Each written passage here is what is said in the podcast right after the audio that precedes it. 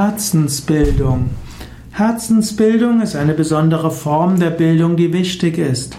Bildung und Erziehung sollte sich nicht nur an den Intellekt richten und sollte auch nicht nur dazu beitragen, dass Menschen sich durchsetzen können, sondern Herzensbildung bedeutet Taktgefühl, Einfühlungsvermögen und auch letztlich Freundlichkeit und Liebe.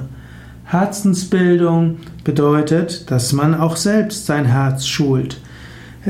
Letztlich ist es auch deine Aufgabe, immer mehr Liebe zu kultivieren, Einfühlungsvermögen und Verständnis.